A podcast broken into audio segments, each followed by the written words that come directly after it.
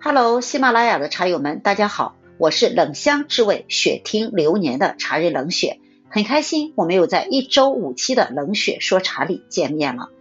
那么冷雪说茶，同时也有视频号，在每周六下午两点半会准时在我的微信视频号里和大家见面。如果您还没有关注的话，欢迎喜马拉雅的茶友们关注我的视频号。那么在昨天周六的时间，冷雪在视频号里给大家分享了后疫情下。茶馆店主未来如何实现正增长？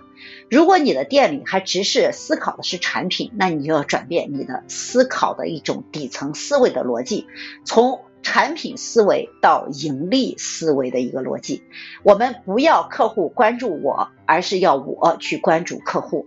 那么我们关注客户的时候有三点需求：第一，文化需求。大家想一下，其实我们生活中，我们现在每天的消费。你消费的任何的东西的底层逻辑一定是有文化需求，特别是在国学，在我们中国的文化快速回归的时代，比如说很多的女士现在用的化妆品、用的彩妆都是花西子，花西子真的就是一个非常潮流而且非常快速崛起的一个国的。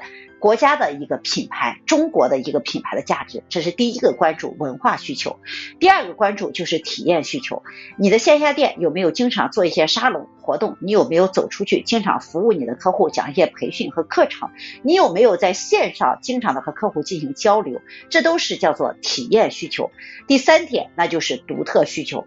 不同的客户，他的需求是不同的，所以针对不同的客户，你到底应该提供什么样的价值和服务，提供什么样的产品，这才是我们线下店应该思考的。所以你要满足客户的三个需求：第一个文化需求，第二个体验需求，第三个就是客户所需要的独特的需求。思考这三点，相信你的线下店一定会越做越好。当然，你如果想快速的提升的话，也欢迎加入我们的课程，让山雨花开。